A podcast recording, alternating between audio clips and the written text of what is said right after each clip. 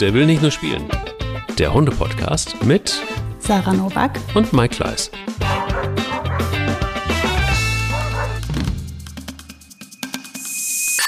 Guten Morgen, Mike. Guten Morgen, Sarah. Eine neue Woche mit Pets Daily haben wir wieder. Ja, voll. Wir haben glücklicherweise äh, unseren Partner noch bei uns und können weiterhin mit 25 Prozent äh, unseren Hunden eine Freude machen. Mhm. Wir brauchen nur den Code. Hunde Liebe. Müsst ihr eingeben, einfach äh, auf der Webpage bei eurer Bestellung den Code und dann habt ihr die 25% auf die Erstbestellung. Macht das. Ähm, Sabrina Dege, die Tierärztin von Pets.de, ist auch später bei uns. Da geht es um den Unterschied Wolf-Hund. Und ähm, vor allen Dingen über die Ernährung werden wir sprechen. Da gibt es dann doch ein paar Unterschiede. Nicht jeder von uns hat einen Wolf zu Hause. Dementsprechend, oder also Sarah schon, einen halben mm. zumindest. Nein. ähm, äh, einen kleinen schwarzen Wolf. und nicht Boogie. Nein, äh, ohne Quatsch, Sabrina wird uns joinen und da freuen wir uns sehr drauf, denn da gibt es ähm, ein paar Erkenntnisse im Vorgespräch, haben wir die schon besprochen. Dementsprechend freut euch auch darauf. Aber jetzt ab auf www.petsdaily.de.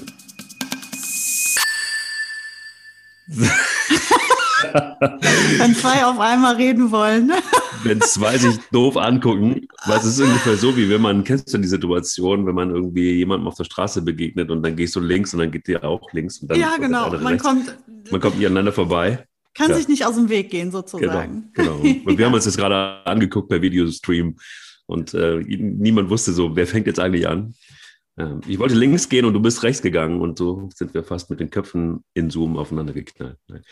Wir haben ein schönes Thema, Sarah. Viele haben sich das gewünscht, und zwar Mehrhundehaltung. Und ähm, was sind so die Nuancen und Kleinigkeiten, auf die man sich vielleicht gefasst machen muss?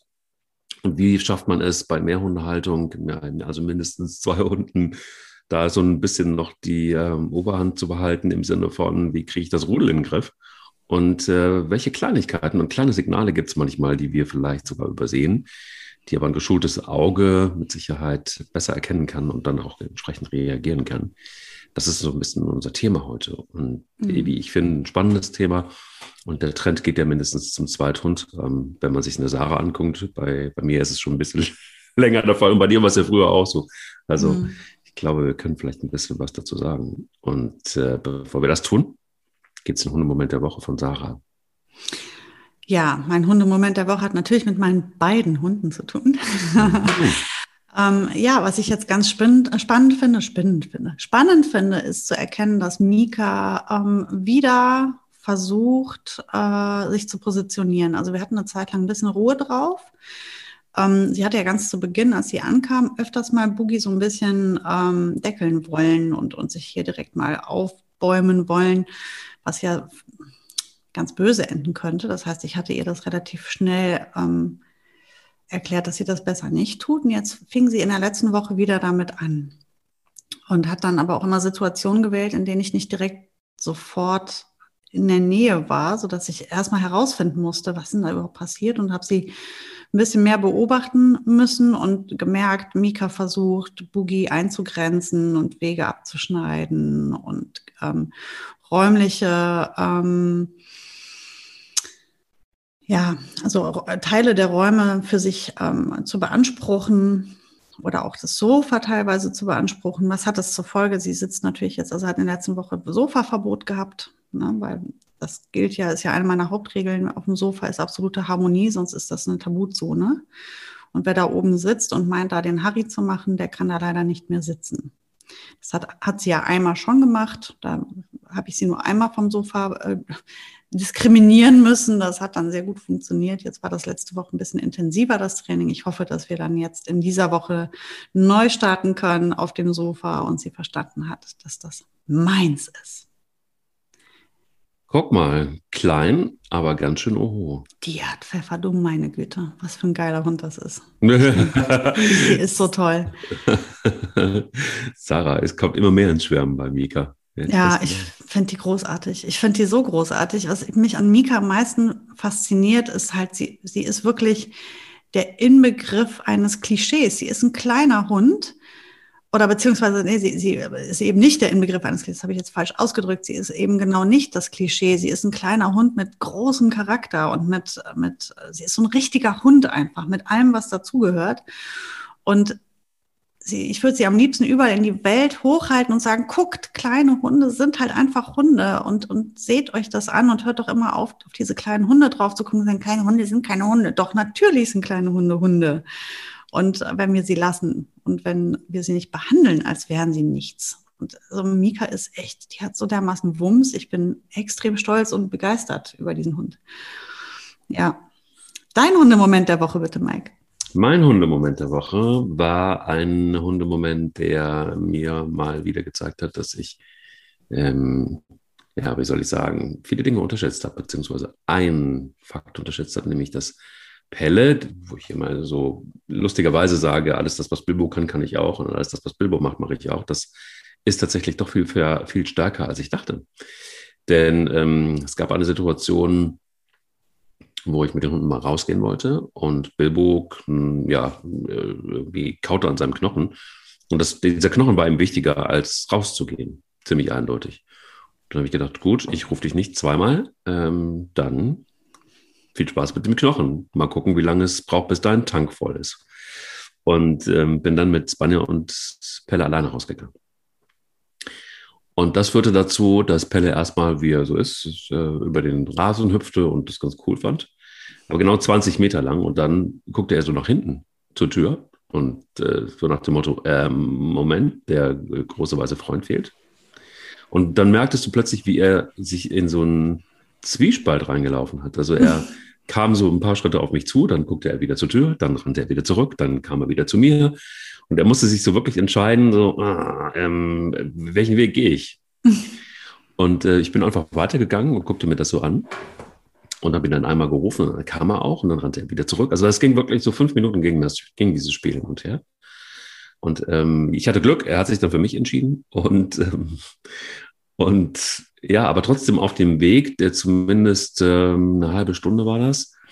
Und äh, die ersten zehn Minuten waren hart für ihn. Das hast du richtig gemerkt. Es arbeitete in seinem Kopf und es war auch so, ja, ich äh, finde es gut, dass ich mit Spanner spielen kann. Ja, ich finde es gut, dass ich jetzt hier über den Acker reden rennen kann weil irgendwas fehlt und äh, die Unsicherheit war irgendwie groß. Die verlor, hat sich dann so verloren, als wir dann so ein paar Minuten unterwegs waren, zehn Minuten. Aber ja, süß zu sehen auf der einen Seite und auf der anderen Seite dann aber auch wieder, äh, habe ich gemerkt, es ist auch mal ganz cool, mal was mit ihm alleine zu machen mhm. oder mit äh, Spanner und ihm zu machen oder auch nur mit Bilbo mal was zu machen. Also wirklich so jedem Hund gerecht zu werden. Wir haben da ja schon mal drüber gesprochen, immer mal wieder. Das fiel mir da auch wieder ein und ich habe es in der Tat etwas vernachlässigt und ich äh, habe mir vorgenommen, das jetzt wieder äh, quasi in einem inneren Plan aufzunehmen. Ja, das ist auch so ein bisschen die Brücke in die Folge rein heute. ähm, wie, wir das, wie wir das so lösen können. Denn mehr Hund heißt auch äh, mehr Arbeit. So ist das normal. Und ähm, ich bin da immer sehr vorsichtig. Es gibt ja Menschen, die sagen, ach, ist eigentlich egal, ob du einen Hund oder zwei Hunde hast. Also die müssen beide raus, ähm, die müssen beide erzogen werden, die müssen beide fressen. Also so viel mehr Arbeit ist es nicht. Ich bin irgendwie fest der Meinung, das ist wirklich die doppelte Arbeit, beziehungsweise die dreifache Arbeit. Wie siehst du es? Genau wie du. Ähm, also ich finde, der Unterschied zwischen einem und zwei Hunden ist sehr groß, zwischen zwei und drei nicht mehr so zwischen äh, zwei und oder drei und vier und fünf und so weiter wird es immer weniger ähm, nach hinten. Aber ich finde den Sprung zwischen einem Hund und mehr als einem Hund sehr groß. Und das empfinde ich bei Kindern im Übrigen genauso. Ähm, ein Kind völlig entspannt, völlig, du hast halt deine komplette Konzentration auf einer Person. Sobald es mehr als eins ist, musst du musst du halt wirklich viel, viel schneller sein, viel mehr leisten, musst dich teilen. Du hast, hast ja nur zwei Hände, nur ähm, zwei Augen und du kannst auch eigentlich, leider Gottes sind wir ja keine Chamäleons, die in alle Richtungen gucken können. Wir können ja nur in eine Richtung gucken. Wir haben zwei Hunde, das heißt, wir müssen viel mehr leisten. Bei drei Hunden entsprechend wieder was mehr.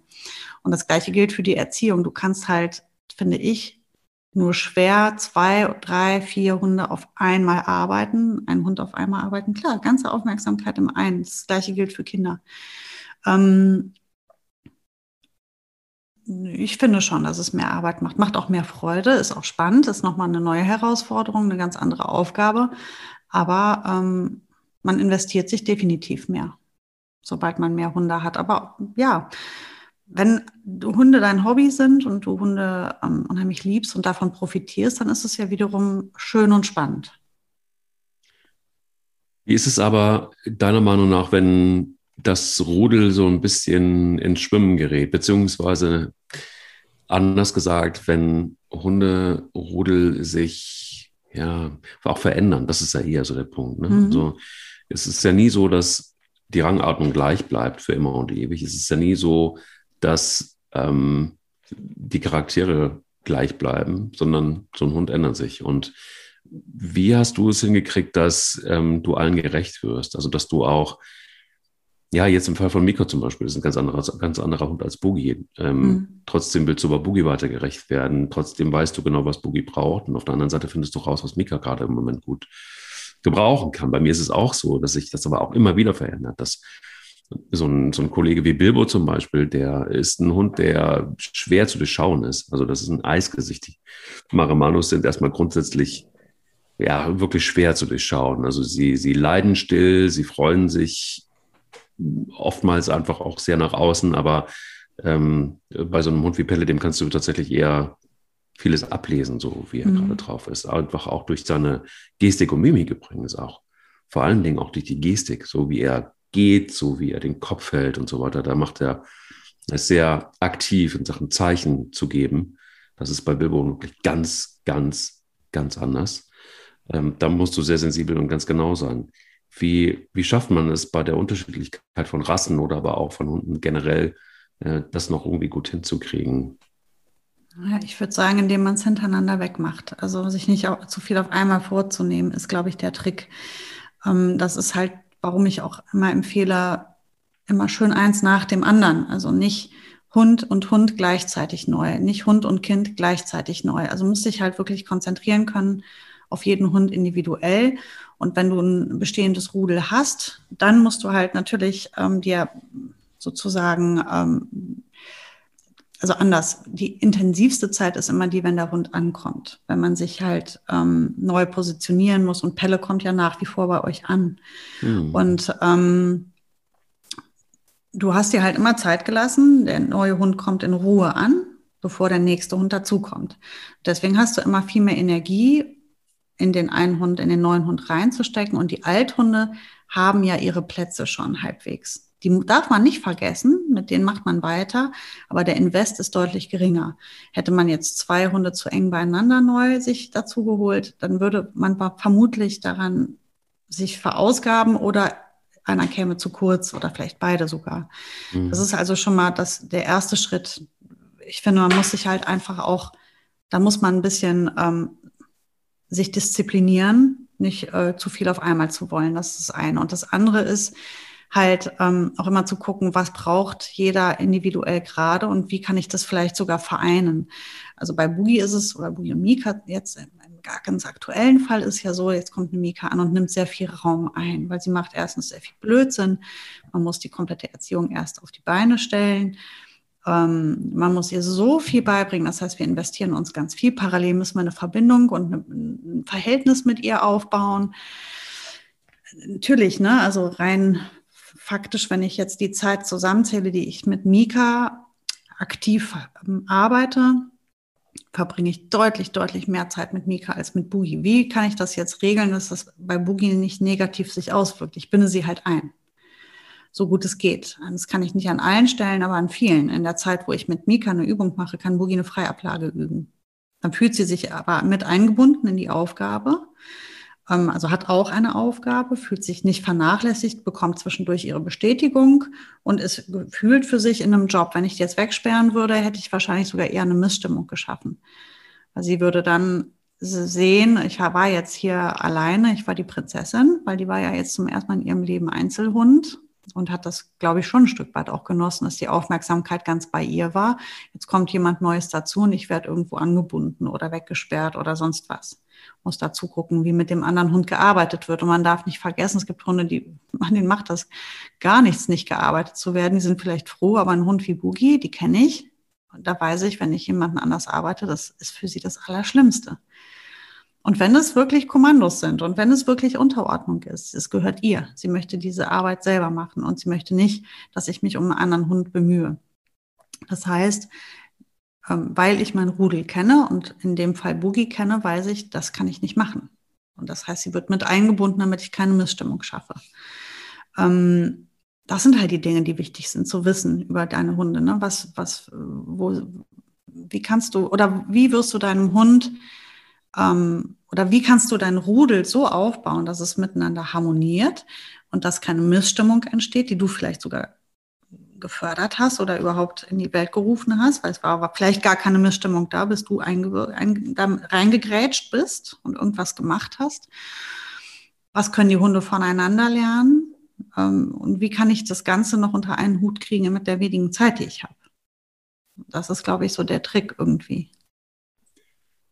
Und ist der Trick nicht auch, ähm, also eben meiner Meinung nach ist es so, zumindest habe ich die Erfahrung gemacht, dass vor allen Dingen die ersten Momente wahnsinnig wichtig sind. Also je, also wenn ein anderer Hund hinzukommt oder gar zwei irgendwann ähm, nach einer gewissen Zeit, ähm, gibt ja auch Menschen, die sich dann tatsächlich wirklich zwei gleichzeitig holen. Ähm, ich habe das jetzt gerade mitgekriegt, dass ein Geschwisterpaar aus dem Tierschutz irgendwie zu vermitteln war und die, der Tierschutz sie nicht ähm, getrennt voneinander vermitteln wollte und dann auch jemand ähm, die beiden Hunde genommen hat und sie integriert hat in ein, ja, nee, gar nicht bestehendes Rudel, sondern da war schon ein Hund zu Hause so. Und dann kamen eben zwei Hündinnen gleich mit dazu. Und es gab richtig Probleme, ähm, weil äh, dieser neue Besitzer der beiden Hündinnen gedacht hat, ach, ich lasse die einfach zusammen und die werden schon selber klarkommen. Und da hat er sich getäuscht. Ähm, worauf ich hinaus will, ist eigentlich der erste Moment oder die ersten Tage und ersten Wochen. Ist es clever, Hunde sofort zusammenzulassen? Ist es clever, sofort Hunde ähm, ja auch, auch in einem Haus oder in einer Wohnung ähm, zusammenzulassen? Oder guckt man sich das vielleicht erstmal auf eine andere Art und Weise an, auch über mehrere Tage hinweg?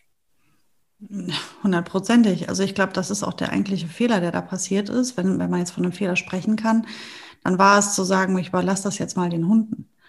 Ähm, ich überlasse gar nichts den Hunden. Also ich habe da immer meinen Finger drauf. Vielleicht denken sie, sie hätten selbst irgendwie die Kontrolle oder aber, aber das haben sie sich sicher nicht. Also ich gucke immer auf alles drauf und habe immer ein Auge auf alles und ich lese jedes Signal und bewerte es. Manche Sachen sind überhaupt nicht relevant, manche Sachen sind halt sehr relevant und das muss ich erkennen. Und ähm, ich habe in den ersten drei Wochen die Hunde nicht allein in einem Raum gelassen, weil ich nicht wusste und mich nicht verlassen konnte auf Mika. Bei Boogie weiß ich, wie sie reagieren würde. Und weil ich nicht weiß, wie, was Mika sich alles so überlegt, wenn sie allein in einem Raum ist, ähm, kann ich ja das Risiko gar nicht eingehen. Zum Beispiel ist es ja auch so, dass ähm, Mika nach wie vor, wenn ich das Haus verlasse, also wenn die sitzt in der Box. Also die geht nach wie vor in ihre wunderschöne Buddy Bay und äh, sitzt da drin und wartet, bis ich wiederkomme. Ähm, ich würde die Hunde da nicht alleine lassen und sich selbst überlassen. Ähm, das Verhältnis zwischen den Hunden, wenn ich mit im Raum bin, ist auch komplett geklärt. Und ich gehe keine Risiken ein. Zum Beispiel darf normalerweise Boogie, wenn wir essen, sich frei bewegen im Haus. Ist mir egal, ob sie da unterm Tisch liegt oder sonst wo liegt. Das ist mir total egal. Aber wenn ein zweiter Hund da ist, kann ich das mal schön vergessen. Wenn die Hunde dann beide unterm Tisch sind und da fällt was runter, brauchen wir jetzt nicht weiter drüber reden, was passiert, oder? Ist ja klar, dann ist das noch ein Hund aus dem Tierschutz, die Mika ähm, die womöglich auch die ganzen Leckereien, die wir auf dem Tisch haben, noch nie gegessen hat, noch nie gerochen hat und ähm, die sich da drauf stürzt. Und Mika, wie gesagt, hat auch einen starken Charakter, die setzt sich oder will sich dann durchsetzen. Boogie lässt sich aber die Butter nicht vom Brot nehmen, die hat immer einen Anspruch auf alles, was unter den Tisch fällt. Und ich habe zwei kleine Kinder, du kannst dir denken, es fällt nicht wenig unter den Tisch. Und ähm, es ist, der Konflikt ist so vorprogrammiert wie sonst noch was. Ich habe, als ich Mika adoptiert habe, hatte ich viele Wochen noch Zeit, mich darauf vorzubereiten. Mein erste, meine allererste Handlung war hier im Haus. Bei Tisch hat der Hund nichts mehr unterm Tisch verloren. Weil jetzt kommt ein zweiter dazu. Die Boogie durfte, als sie Einzelkind war, durfte sie das. Hätte ich jetzt mit dem Ding angefangen, wenn Mika kommt, hätte ich ihr sofort in Verbindung mit Mika etwas weggenommen. Also habe ich das viele Wochen vorher angefangen. Sie durfte nicht mehr, wenn wir essen, in der Nähe des Tisches sein. Da musste sie auf ihrem Platz liegen. So hat sie das nicht direkt mit Mika verknüpft. Und ich habe das Problem nicht jetzt. Mika hat von, die hat noch nie unterm Tisch sich aufgehalten. Die hat die Sachen, die unterm Tisch waren, noch nie gegessen, weil die muss auf ihrem Platz bleiben. Und das hat für mich bedeutet, meine Kinder und mein Mann waren völlig genervt. Die ersten vier, fünf Tage bin ich während des Essens gefühlte 80 Mal aufgestanden und habe Mika ganz freundlich wieder in ihren, an ihren Platz gebracht. Da sie gar kein Kommando kennt und keine Unterordnung kennt, konnte ich sie ja nicht mal wegschicken. Das heißt, sie ist aufgestanden und an den Tisch gekommen. Ich habe sie geschnappt, habe sie wieder auf ihren Platz gebracht, mich hingesetzt, einmal geatmet, bin aufgestanden, habe sie wieder geschnappt, habe sie wieder zu ihrem Platz gebracht. Und das habe ich tagelang bei jedem Essen, ich kann dir nicht sagen, wie oft gemacht. Mika ist jetzt, weiß ich nicht, einen Monat bei uns oder ein bisschen über einen Monat bei uns und käme nicht auf die Idee, wenn wir essen, einmal ihren Platz zu verlassen. Ich sage da auch kein Kommando. Für sie ist nur jetzt klar, wenn die sich da alle an den Tisch setzen, brauche ich gar nicht meinen Platz verlassen. Ich komme nicht weit. Mhm. Und das war, da habe ich mit keinem Hund geschimpft, da gab es keine, keinen Druck oder irgendwas groß. Ich habe sie einfach konsequent immer wieder weggebracht. Wenn wir essen, ist der Tisch absolut tabu. Und das hat sie ganz schnell gelernt und ich habe keine Konflikte. Aber ich kann dir eins sagen, die waren vorprogrammiert. Hätte ich das nicht so gemacht, wäre das absolutes Streitpotenzial gewesen. Und das, darum geht es ja, ne? so ein bisschen natürlich auch zu gucken, gerade wenn ein neuer Hund kommt oder auch wenn es zwei oder drei neue Hunde sind, einfach zu überlegen, an welchen Stellen ist denn das Potenzial für Konflikt.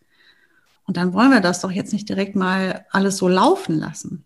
Die sollen sich ja nicht direkt die Köpfe einschlagen. Die sollen mal erst in Ruhe ankommen. Wir müssen uns kennenlernen. Wir müssen ein paar Sachen untereinander klären. Ich muss mich positionieren.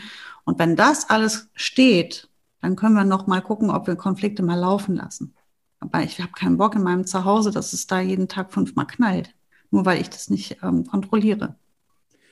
Finde ich spannend, gerade genau die Situation, die du schilderst, wenn, denn hier ist es zum Beispiel so, dass ähm, Pelle, um bei ihm noch mal kurz zu bleiben, weil er der Neuankömmling da ja immer noch ist, ein Dreivierteljahr jetzt da ist, ähm, von Bilbo sehr viel lernt. Und deshalb ist es, glaube ich, einfach auch überhaupt kein Wunder, dass er sich so sehr an, an Bilbo ähm, hängt, denn Bilbo ist sehr klar mit seinen Dingen, die er tut. Und das auf eine sehr sanfte Art und Weise, so wie man das ähm, ja hoffentlich oft von Herdenschutzhunden kennt oder von Maro Mano kennt. Sie greifen nicht an, sondern sie machen klar, das machen sie ja auch bei Wölfen, dass sie sich einfach mit vier oder fünf davor stellen vor den Wolf, ihn nicht angreifen, aber der Wolf kann sich überlegen, gehe ich jetzt weiter auf die Schafsherde zu oder nicht. Ähm, und, und, und hier ist es zum Beispiel so, dass äh, das Schaf ist der Ochsenziemer und Bilbo behütet diesen Ochsenziemer. Und ähm, immer dann, wenn Pelle sich nähert, gibt es von Bilbo sehr helle Aufschreie, so nach dem Motto, das ist, das ist sein eigenes Signal. Er macht diese, diese, diese, diesen Sound nie, nur wenn sich Pelle diesem Ochsenzieher, nämlich seinen oder Leckerli oder was auch immer, nähert, dann gibt es diesen hohen Schrei, den er ausstößt. Und Pelle weicht zur Seite. Das ist klar, dass dann einfach überhaupt kein Schritt weiter zu gehen ist. Wenn ich was zu essen habe, kommt er zu mir und ich signalisiere ihm, auf gar keinen Fall, geh auf deinen Platz. Mich nimmt er nicht so ernst. Er probiert es deutlich öfter, mich zu überreden mhm. und auch vielleicht was zu geben. Ähm, und Bilbo guckt sich das die ganze Zeit an. Also es ist nicht nur so, dass ich die Hunde beobachte, sondern die Hunde beobachten auch mich, wie ich mich verhalte. Mhm. Und das ist zum Beispiel auch was, was ich immer wieder unterschätzt habe, ganz, ganz oft. Und, ähm, und alle, die uns zuhören, glaubt, glaubt es mir, es ist so, dass ähm, alles das, was ihr tut, jede Bewegung, die ihr macht, jede Gestik, jede Mimik, die ihr um, oder auch Aufmerksamkeit, die ihr einem anderen Hund schenkt, das wird registriert. Das macht auch was mit dem Hund. Und ähm, jetzt in dem Fall ist es zum Beispiel so, dass äh, Pelle sehr hart lernen muss im Moment gerade, dass ähm, er so charmant wie er ist, und das ist das guckt er sich wiederum von Spanja ab, die wirklich sehr charmant ist und sehr ähm, aktiv ist, wenn es um Futter geht. Hm. Ähm, da guckt er sich, also er guckt sich immer Dinge ab. Und das macht er beim Thema Futter von Spanja. Und wir haben ein Signal, das heißt, wir essen.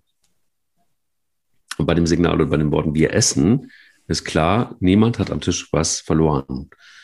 alle Hunde verstehen das, also Bilbo und Spanner verstehen das. Pelle hat es noch nicht verstanden. Also er muss es, muss, muss es noch lernen. Ähm, aber hier ist es genau der Punkt. Also ähm, manchmal sind Hunde in einem Rudel klarer mit sich selbst, als wir mit Hunden sind. Also ich glaube, manchmal kann man von Hunden noch was lernen. Und mhm. natürlich tut mir das leid. Also mir ist es immer noch so, ähm, äh, dass, dass äh, du mir irgendwann mal auch in der Grundschule gesagt hast, Hunde kennen kein Mitleid. Und das ist, wir haben das in uns als Menschen.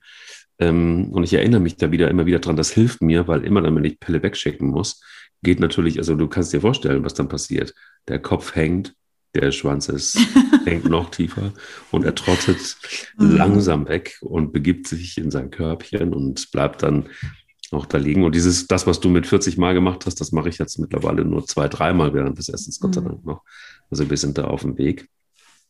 Aber ähm, eben genauso dieses, dieses Mitleid, das ist etwas, was, glaube ich, die größte Barriere ist, wenn man einen Hund hat oder wenn man gar mehrere Hunde hat und den einen mal kurz ähm, ja, in die Schranken weisen muss und die anderen gucken sich das an und ducken sich vielleicht sogar gleich mit. Das ist zumindest das, was Spanja ist da ja ganz extrem, wenn ich mit Pelle ein klares Wort rede, verpisst sie sich und, und, und obwohl es gar nicht um sie geht, aber das kann sie gar nicht gut ab. Und dann bricht es mir wiederum das Herz und ich komme in den Konflikt und denke, scheiße, war ich jetzt zu hart. Und jetzt für Pelle war es richtig, für Spanja, die hält es gar nicht aus. Bilbo ignoriert Dann musst du die Spanja nochmal separat auffangen. Fangen Sie separat einfach nochmal auf. Geh doch nochmal zu ihr hin, sprech sie an, streichel sie, damit sie einfach weiß, alles ist in Ordnung. Gerade wenn es nicht um sie ging. Ne? Das kannst du ja trotzdem dann noch machen. Aber wie du sagst, genau wie du sagst, Mitleid ist eine sehr große, äh, ähm, ein Hindernis, ein, das hilft keinem. Und mit Mitleid, da geht es nicht darum, dass man nicht sieht und erkennt oder dieses Mitleid empfinden darf, man darf es aber nicht ausstrahlen, weil sonst verkauft man sein Ding halt nicht gut.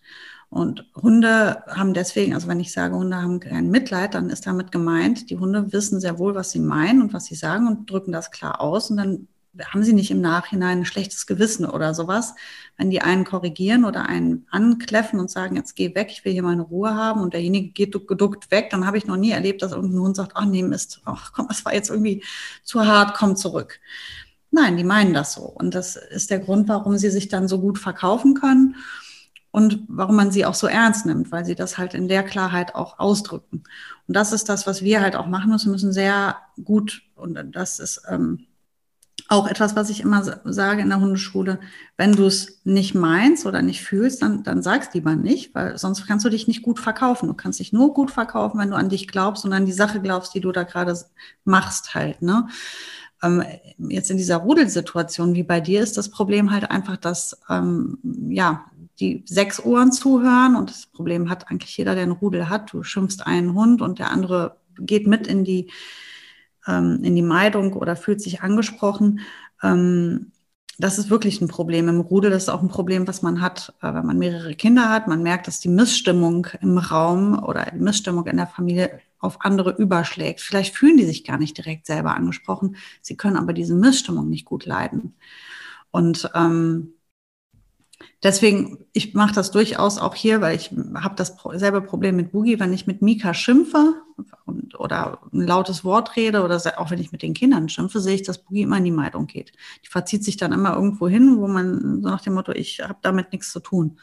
Und dann mache ich das auch nicht selten, wenn ich dann sage, alles ist gut, Boogie, alles gut, Boogie.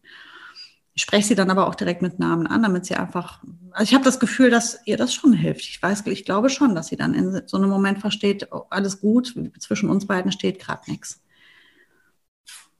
Wie ist es, ähm, wie stehst du dazu, wenn man eine, ja, mehrere Hunde hat, dass man selber bestimmt, wie die Rangordnung ist? Ähm, oder ist es so, dass es eine Rangordnung gibt, die sehr klar und sehr schnell erkennbar ist und dass man sie fördert, unterstützt, wie auch immer? Oder ist es eher so, dass man als Mensch entscheidet, ähm, wer, also dass man hoffentlich als Mensch äh, selber der Rudelführer ist. Das sollte wahrscheinlich ähm, unstrittig sein, dass es so ist.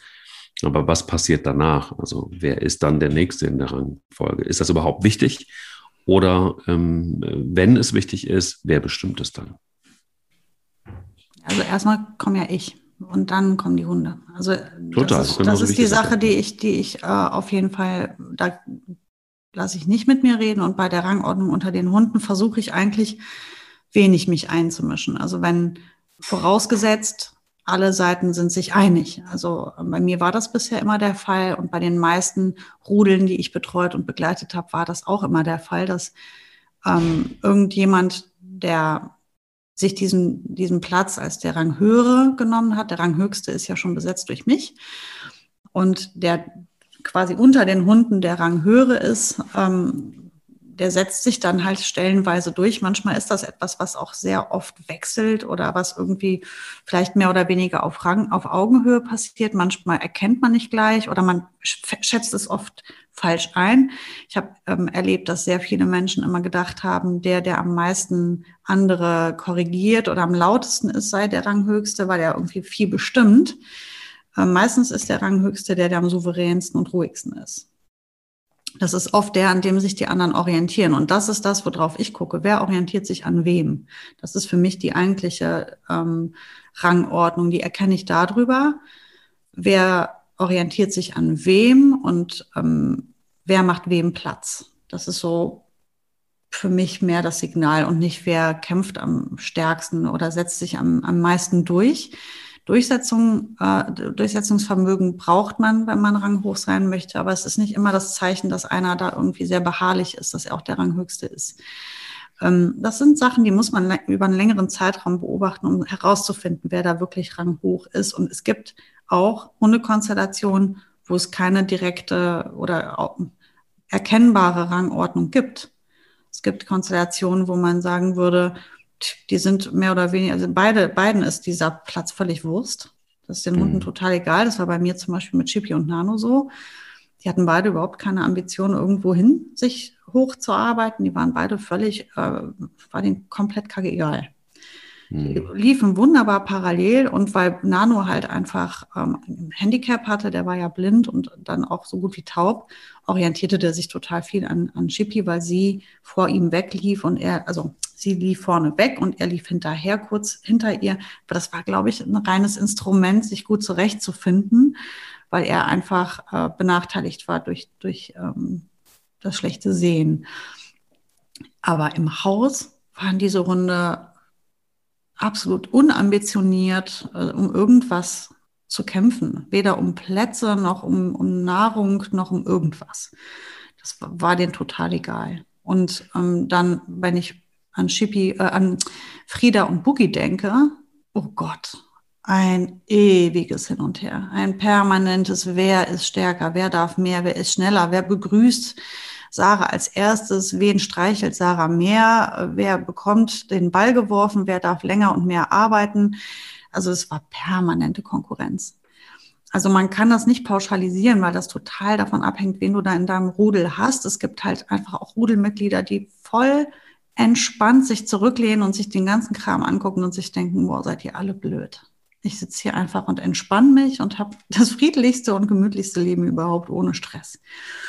Das ist halt so eine sehr individuelle Konstellation, die man dann hat. Jetzt in meinem Fall habe ich irgendwie scheinbar jetzt wieder jemanden mir dazu geholt, der auch ambitioniert ist, ähm, Dinge zu bestimmen und sich positionieren zu wollen. Das heißt, ich habe jetzt wieder diese Baustelle. Und ich greife da erstmal nur insofern ein, als dass ich Mika gerne beschützen möchte vor der Konsequenz, die sie erwartet, wenn sie wirklich in den Konflikt mit Boogie gehen möchte. Mhm. Ich glaube, das hat die Mika noch nicht richtig begriffen, was das bedeutet, sich mit Boogie anzulegen. Und Mika wiegt halt dreieinhalb Kilo und ich habe überhaupt keinen Bock, dass die Boogie sich die zurechtweisen muss zu oft. Das finde ich, ähm, da, da habe ich keine Lust drauf und diese Missstimmung möchte ich nicht. Und da ich ja nun mal die Ranghöchste bin, sage ich nein. Es gibt hier keine Konflikte, die hier in meinem Haus ausgetragen werden. Das möchte ich nicht. Und ich das ist ja. der Punkt. Entschuldige, ja. Ja, nee, ähm, spannend, was du sagst, weil bei uns war es ja nun lange Zeit so, dass, dass immer Spanja die Chefin war und sie ist es eigentlich immer noch, wobei es so ist, dass es mehr auf Situationen ankommt. Und das ist zum Beispiel auch was, was ich erstmal lernen musste. Und das übrigens über einen sehr, sehr langen Zeitraum. Das ist vielleicht auch so ein kleiner Hinweis an die, die die, ähm, ja, die mehr Hunde halten möchten, dass sich sowas nicht nur verändert, sondern dass auch manchmal selbst nach Jahren dann noch eine Veränderung stattfindet und dann aber auch sehr schleichend und Step by Step. und ohne dass man es eigentlich so richtig mitkriegt. Mhm. Ähm, also ich weiß zum Beispiel, dass es am Anfang sehr klar war, dass Spanja die Chefin war, auch immer in diesem Rudel. Und es ist auch nicht so, dass sie Verantwortung abgibt, sondern dass jeder innerhalb unseres Rudels seine Verantwortung hat oder beziehungsweise die Führung übernimmt. Mhm. Spanja ist garantiert immer diejenige, die auch entscheidet, wann ist Schluss mit Spielen. Zum Beispiel als äh, eine Art Gouvernante, wenn es jetzt zu so viel wird, dann ähm, entscheidet sie auch, jetzt hört auf zu spielen, Jungs, das reicht jetzt auch. Ähm, dein Bill Bilbo ist derjenige, der ist, äh, der ist derjenige, der alles wirklich äh, typisch Maramano im Blick hat und sehr weit auch in die Gegend guckt. Und wenn ihm irgendwas am Horizont auffällt, was komisch ist, und man ihn lässt, dann ist derjenige, der losläuft und sich das anguckt und das ganze Rudel läuft hinterher und guckt sich das auch an. Also ist seine Situation. Es gibt ganz viele Situationen, wo er dann auch im Lied ist. Pelle ähm, ist teilweise auch an derjenige, der die Verantwortung in Anführungszeichen beziehungsweise die Rolle des, des Leaders übernimmt. Nämlich immer dann, wenn alles, was Quatsch machen angeht, alles das, was für gute Laune sorgt, ist ganz klar Pelles Part. er fängt an, in die Pfoten zu beißen. Er fängt an, ähm, aufzufordern. Ähm, er ist derjenige, der äh, Bodychecks äh, gibt und so, komm, let's go. Also er ist so der Aktivposten eigentlich. Und wenn man sich das mhm. so anguckt, dann hat das schon ganz klar auch, jeder hat so seine Rolle mehr oder weniger. Ähm, am Ende ist es wahrscheinlich immer Spanne, die Dinge klären wird, auch wer neu auf äh, das Grundstück kommt und wer nicht. Und beziehungsweise, wenn jemand neu aufs Grundstück kommt, bekommt er erstmal sehr klar signalisiert, erstmal musst du an mir vorbei, erstmal muss ich das okay geben und dann ist in Ordnung oder eben auch nicht. Also das auch nicht kam sehr selten vor. Mhm. Aber das fand ich eigentlich immer sehr spannend zu sehen, dass selbst auch über Jahre hinweg hast du immer wieder auch eine Veränderung, aber auch manchmal in Nuancen. Und wenn ein Hund ein mhm. bisschen älter wird, so wie Spanja, viele Sachen gibt sie sich einfach nicht mehr. Bedeutet aber nicht, dass sie im Zweifel nicht den Lied hat, sondern sie hat einfach keine Lust mehr drauf. Und sie meidet dann vielleicht einfach auch Dinge. Ich habe ja jetzt dein Rudel super lang nicht mehr äh, in, in der Konstellation gesehen, dank der aktuellen Situation. Aber ich würde aufgrund der, der letzten Monate, was du mal alles erzählt hast und so, würde ich fast davon ausgehen, dass bei euch Bilbo aktuell die Chefe ist. Ähm, Spanja ist wahrscheinlich die, die am meisten regelt, ähm, aber dass sie regeln darf und regeln gelassen wird, heißt nicht, ähm, dass sie auch die, die ähm, Ranghöchste ist. Vielleicht ist es immer der souveränste, der, der vorausschaut, der das Ganze im Blick hat und der am Ende auch ähm, am entspanntesten und selbstbewusstesten ist. Der gibt der ganzen Sache vielleicht auch einfach die nötige Ruhe und den Schutz von hinten. Ähm, man darf sich nicht vertun und sagen, der, der nach vorne stürmt und der Soldat ist, der nämlich dann nachher wirklich ausführt, ist nicht unbedingt der Ranghöchste. Der Ranghöchste, auch bei uns Menschen, ist nicht der, der vorne an der Front kämpft. Der steht meistens dahinter und sagt, geh mal kämpfen. Also man darf das nicht fehleinschätzen. Ähm, heißt nicht, dass Spanja nicht womöglich auch tatsächlich die Ranghöchste ist, aber aus deinen Erzählungen aufgrund dieser Ruhe und Souveränität von Bilbo und dennoch, er hat ja eine Meinung, ist ja nicht so, als wär, würde er sich zurücklehnen.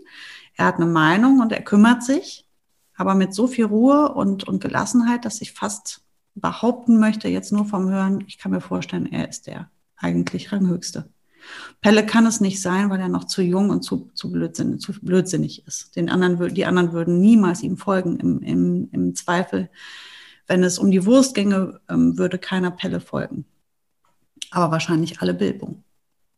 Definitiv, das ist jetzt schon der Fall. Aber das ist interessant, dass du sagst, es ist so, dass ähm, es manchmal auch gar nicht so wichtig ist. Das ist vielleicht auch manchmal so ein bisschen das, hm. was wir vielleicht einfach auch überbewerten und uns zu viele Gedanken machen bei der ja, Hundehaltung. Wer ist denn jetzt eigentlich so der Leader? Erstmal bist du ja der Leader. Und alles andere ist dann auch auch vielleicht nicht so wirklich wichtig. Ähm, zumal auch, ich glaube, noch ein wichtiger Punkt, den du gerade angesprochen hast.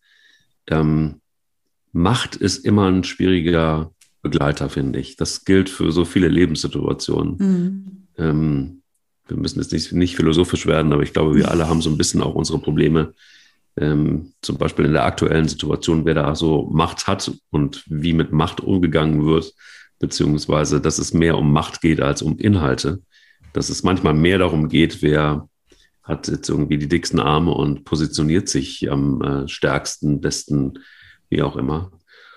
Und das hat nichts mit Souveränität zu tun. Ein ganz großer Unterschied. Und mhm. vielleicht ist es auch hier so, dass wir, weil wir einfach auch Menschen sind und weil wir manchmal einfach auch Leader brauchen äh, für uns selber, dass wir in solchen Kategorien denken.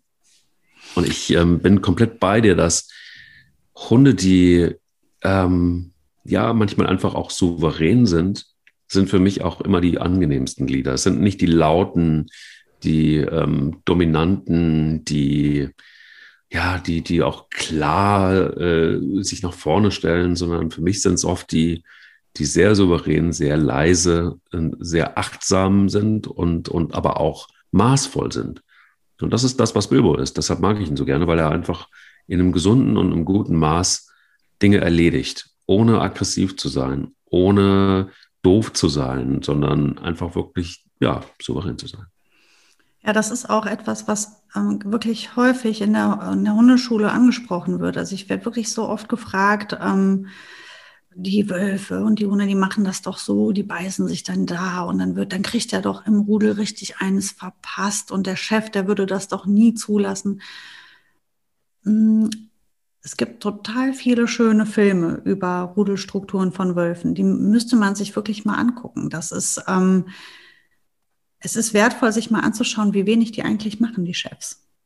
Mhm. Die Rudelführer machen meistens wirklich wenig. Die gucken, glaube ich, vor allem in allererster Linie, dass das ganze System funktioniert.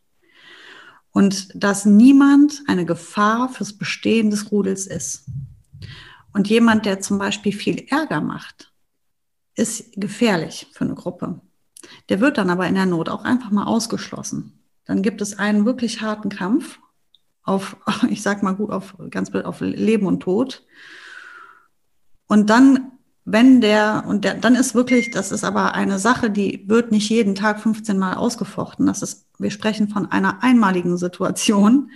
Und wenn derjenige dann immer noch eine große Fresse hat, also es gibt zwei Möglichkeiten. Entweder der, der verlässt das Rudel oder er stellt sich mal ein paar Wochen ganz weit hinten an.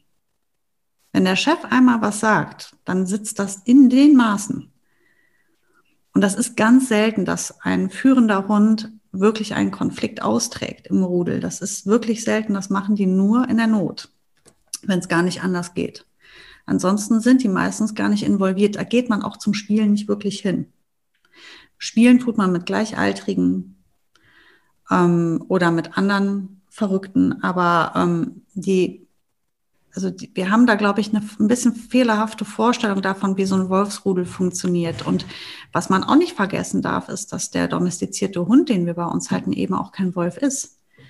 Und das, was wir zu Hause in unserem Rudel erleben, ähm, hat mit, finde ich, mit dem draußen nichts zu tun.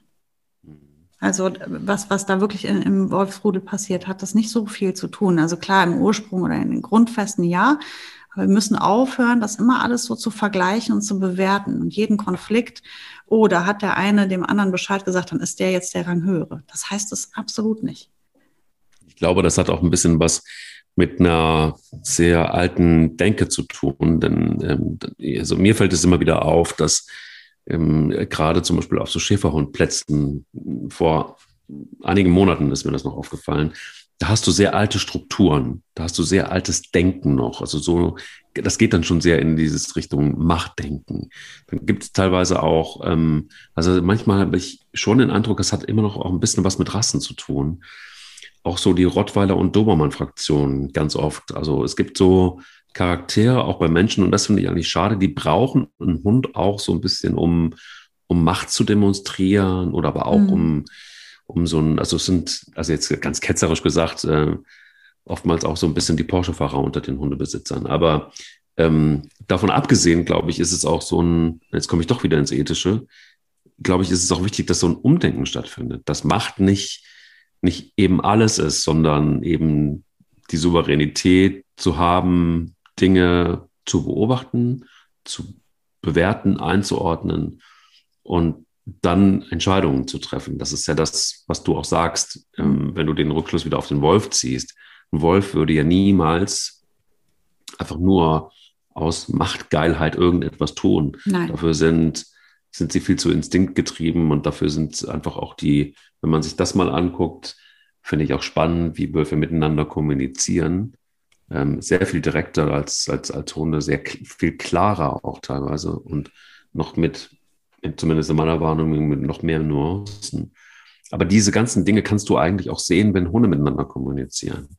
Ja, in abgeschwächter Form halt. Das ist es eben, das, genau. was es für uns so schwer macht, auch gerade bei der Rassenvielfalt und den verschiedenen Gesichtern und Ohren und Schwänzen und alles. Also wir haben dem Hund ja so viel weggenommen, was er hatte als Mittel zur Kommunikation, dass es manchmal tatsächlich ein bisschen schwieriger ist.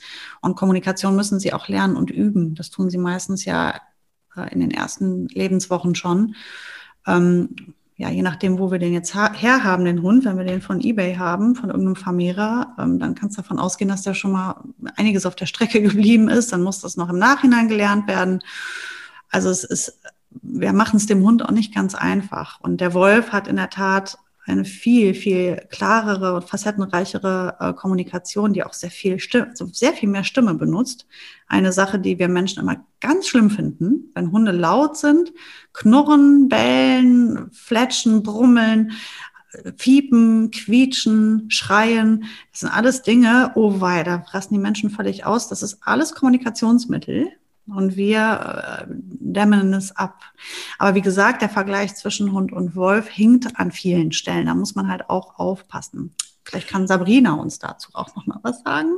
Richtig, genau. Die hat da einiges zu sagen, wenn es um die Ernährung geht. Super Wochenstart, denn Sabrina Dege, die Tierärztin von Pets Daily, ist wieder mit an Bord. Guten Morgen erstmal. Guten Morgen. Du hast auch heute wieder 25 Prozent auf eure Erstbestellung mitgebracht. Äh, ja. Und äh, da müsst ihr einfach nur auf äh, www.petsdaily gehen und schnappt euch das ein oder andere Produkt und gebt das ähm, Kennwort Hundeliebe eins. Richtig, nach wie vor, ne? Richtig, genau. genau, und dann äh, schnappt ihr euch 25 Prozent, wie auch am Anfang der Folge schon erwähnt. Wir haben aber ein Thema, das äh, mich besonders total interessiert, wahrscheinlich für viele, viele andere auch spannend.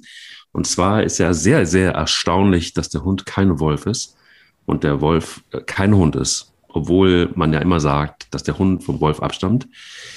Sabrina, ist das erstmal grundsätzlich richtig? Bleibt es dabei? Ist der Vorfahre wirklich der Wolf oder ist es doch das Känguru? Nee, also das ist auf jeden Fall korrekt. Der ähm, Hund äh, ist der Nachfahre des Wolfes, das ist so. Ähm, nur natürlich gab es im Rahmen der Domestikation auch Anpassungen, nicht nur im Aussehen, sondern auch in der Ernährung. Und darüber wollen wir uns, glaube ich, heute unterhalten. Das stimmt wohl, aber wo ist jetzt der entscheidende Unterschied? Also ich würde mir jetzt vorstellen, dass der Wolf tatsächlich dann was frisst, wenn er Hunger hat, dass er auch Aas frisst, dass er vorwiegend Fleisch frisst ähm, ob es altes oder Fleisch ist, das er sich gerissen hat. Und damit bleibt es aber auch dabei. Und dass es beim Hund dann doch schon etwas anders aussieht. Aber vielleicht bin ich da auch wirklich Greenhorn und du weißt viel mehr, mit Sicherheit sogar. Nein, genau. Also der Wolf ist natürlich ein Wildtier, was in der Wildnis lebt und sich von dem ernährt, was er draußen findet. Was den beiden gleich ist, Wolf und Hund, das sind beides sogenannte Allesfresser, aber mit einer Spezialisierung auf Fleisch. Das heißt, mhm. die ernähren sich vor allem von Fleisch. Ähm, nun ist es aber so, dass natürlich der Hund ja oder der Vorfahr des Hundes sich nah an den Menschen angepasst hat, also mit den Menschen oder zumindest in der Nähe der Menschen gelebt hat und gemerkt hat, oh, da fällt äh, bei der Ernährung der Menschen auch mal was ab, das kann ich vielleicht auch fressen. Und ähm, dann gab es so eine Art natürliche Selektion, nennt man das eben der Biologie, dass die ähm, Tiere, die am besten angepasst sind, ähm, am ehesten überleben. Und die Vorfahren von unserem heutigen Hund haben sich eben insofern angepasst, dass die Menschen sich sehr viel von ähm, Kohlenhydraten ernährt haben und der Verdauungstrakt des Hundes nun auch Kohlenhydrate verdauen kann. Ähm, und diese, Kohl diese Kohlenhydratverdauenden Enzyme, die hat der Wolf eben nicht ausgebildet. Was auch für den Wolf gar keinen Sinn machen würde, weil er natürlich gar keine Kohlenhydrate, also aufgeschlossene, mit Wärme behandelte Kohlenhydrate in der freien Natur findet. Das heißt, ähm, die Tiere passen sich immer an das an, wovon sie sich in der freien Natur auch ernähren können. Und der Hund hat sich eben insofern angepasst, als dass er einen Teil der Ernährung des Menschen übernommen hat. Also bedeutet, wenn äh, Pelle liebt zum Beispiel Kartoffeln, äh, würde bedeuten, dass äh, wenn ich Pelle regelmäßig Kartoffeln gebe, ist es gar kein Problem. Er kann sie aufnehmen. Hätte ich einen Wolf im Garten, was man ja normalerweise immer so hat, ähm, wäre das für den Wolf im Garten schwieriger. Genau, so ist es. Also die würden das sicherlich auch fressen und das erstmal ausprobieren, aber die könnten eben keine Energie daraus ziehen. Ne? Und der Hund kann eben aus einer gekochten Kartoffel oder einer gekochten Nudeln oder wie auch immer solchen Art von Kohlenhydraten eben Energie draus ziehen. Und das auch nicht wenig. Also ein Hund kann bis zu zwei Drittel seiner äh, Energie, die er jeden Tag braucht, sogar aus Kohlenhydraten beziehen. Also ob man das jetzt machen möchte oder nicht, ist natürlich eine andere Sache, aber generell wäre das möglich. Total super. Jetzt sag mal, was bedeutet das im Umkehrschluss dann aber auch für eure Tiernahrung bei Pits Daily? Genau, also das ist was, was wir auf jeden Fall in unseren Produkten berücksichtigen wollten und auch haben. Ähm, wir haben also immer einen kleinen Teil oder einen gewissen Teil in all unseren Produkten, also all unseren Alleinfuttermitteln, in unseren barfrische Menüs und auch in unserem Nassfutter und unserem Trockenfutter haben wir ähm, auch immer einen kleinen Teil Kohlenhydrate äh, mitverarbeitet. Ähm, einen gewissen Teil, also einen kleinen Teil, oder wenn man sagt, man möchte nur sehr wenig oder gar keine Kohlenhydrate füttern, bieten wir auch das an. Ähm, aber wir machen das, weil wir einfach davon überzeugt sind, dass man ähm, den Hund breitflächig ernähren sollte, also mit verschiedensten Nährstoffen. Und das ist für einen Hund völlig in Ordnung. Was wir allerdings gemacht haben, ist, wir setzen ähm, mit der Ausnahme von äh, Reis kein Getreide ein.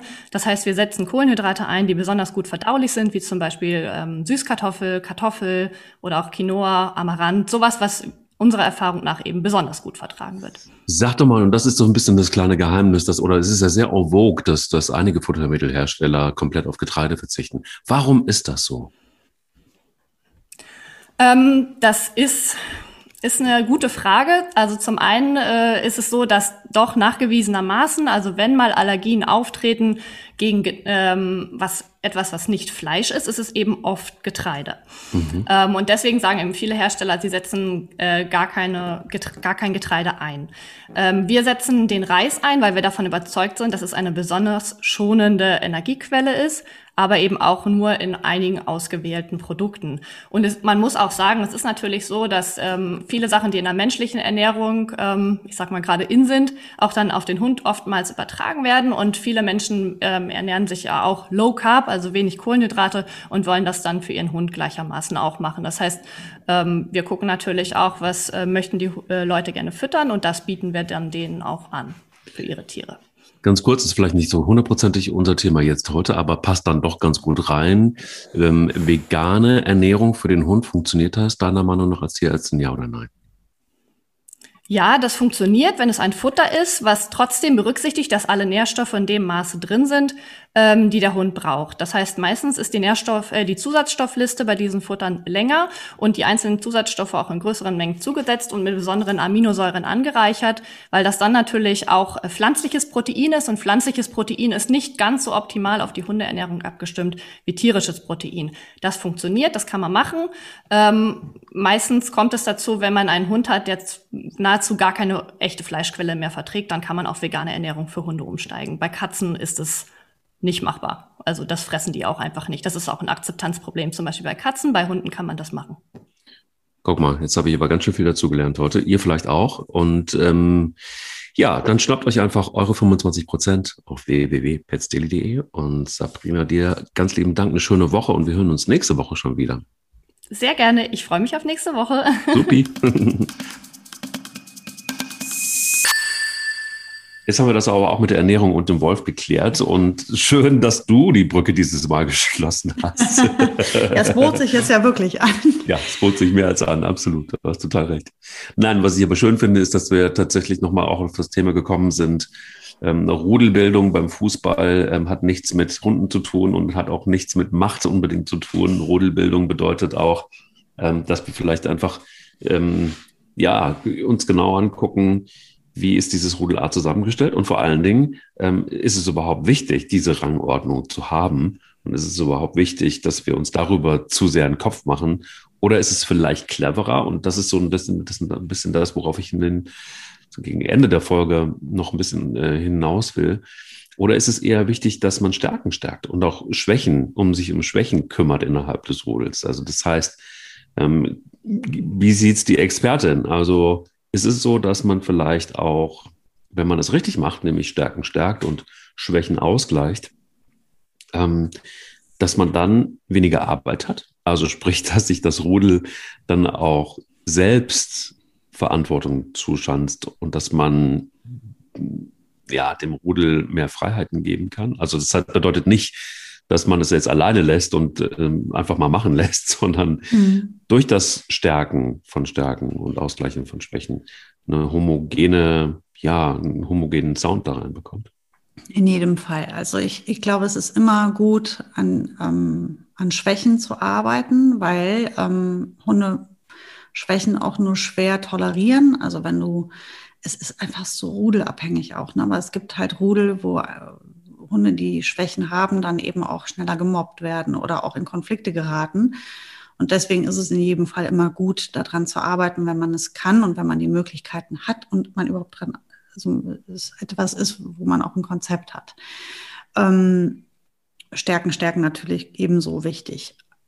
Ich glaube, was aber final gesagt werden müsste zur, zur Rudelzusammenstellung und auch wie es so in einem Rudel aussieht und was für Möglichkeiten man hat, wie individuell das ist. Und ich finde das auch wieder ein Punkt, wie so oft in der Hundehaltung, bitte nicht immer nach rechts und links gucken.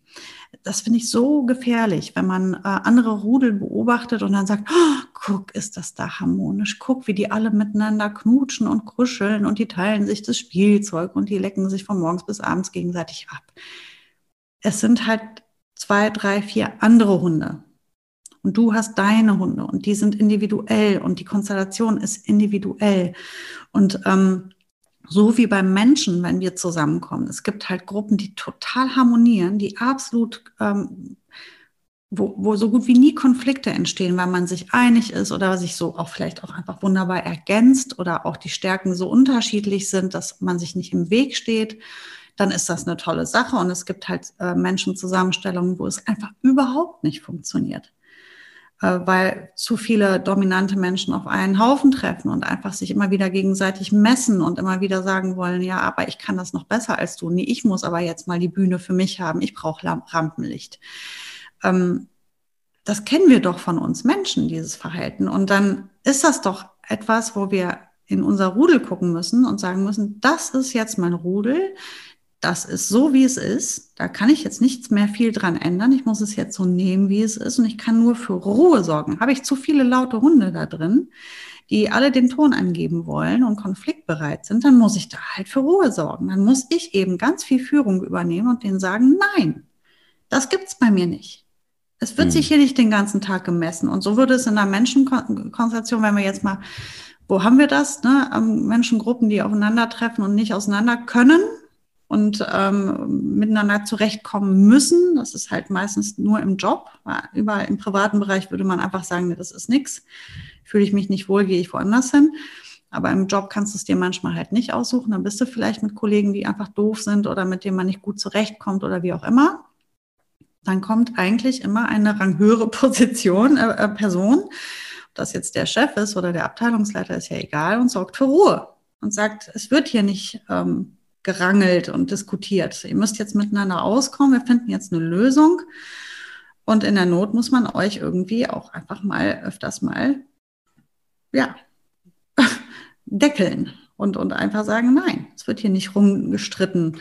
Und ähm, das ist so ein bisschen, was wir halt, wie wir auf unser Rudel gucken müssen. Wir müssen einfach echt gucken, was ist das für ein Rudel und wer trifft da auf wen. Manchmal hat man total Glück und es, so wie damals mit Chippy und Nano und dann hast du einfach zwei Hunde, die, ja, da hat es nicht einen Konflikt gegeben. In den vielen, vielen Jahren haben die sich nicht einmal angeknurrt. Nicht einmal. Und dann habe ich kurze Zeit später einfach eine andere Konstellation mit zwei Hunden, die einfach ähm, permanent sich gegenseitig testen und es wissen wollen und gerne irgendwo das Sagen hätten. Und dann muss ich viel, viel mehr leisten, viel mehr arbeiten und viel mehr dafür sorgen, dass alle sich wohlfühlen und ihre Position finden und einfach die Stellen, an denen Konflikte entstehen, dann einfach auch vielleicht ein bisschen zu entschärfen.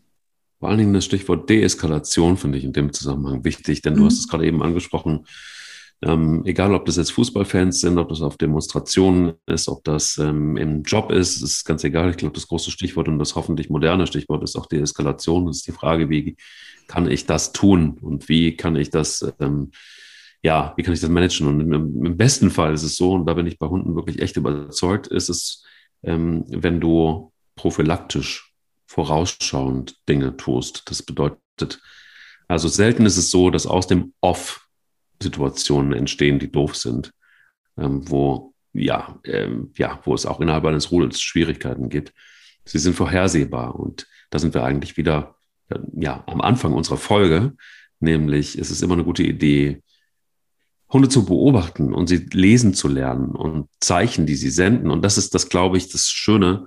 Da sind sie uns Menschen manchmal so ein bisschen voraus, dass sie Zeichen senden, bevor sie aktiv werden und nicht aus der Emotion raus Dinge tun, sondern sie sind da, ja, wie soll ich sagen, hm, sind uns da, glaube ich, doch deutlich überlegen. Das ist natürlich die Schwierigkeit, Hundezeichen zu lesen. Vielleicht können wir da auch mal eine ganze Folge draus machen. Mhm. Welche Zeichen senden uns eigentlich Hunde? Ähm, ja, und was kann man auch schon als Zeichen wahrnehmen? Ne? Also genau. oft guckt man über Dinge hinweg, weil man sie nicht bewertet oder nicht als, als bewertenswert wahrgenommen haben. Ne? Ja. Spannende Folge ähm, und hoffentlich könnt ihr einiges mitnehmen, wenn ihr gerade in der Überlegung feststeckt, es ist noch ein weiterer Hund oder sogar ein dritter Hund. Und ähm, macht euch nicht so viele Gedanken über wer leitet das Rudel. Ihr seid es am Ende und alles andere ähm, ist dann vielleicht auch wirklich sekundär. Danke dir, Sarah, für diese schöne Folge und hab eine schöne Woche und bis nächste Woche. Bis nächste Woche, Mike. Der will nicht nur spielen. Der Hunde-Podcast mit Sarah Novak und Mike Kleiss.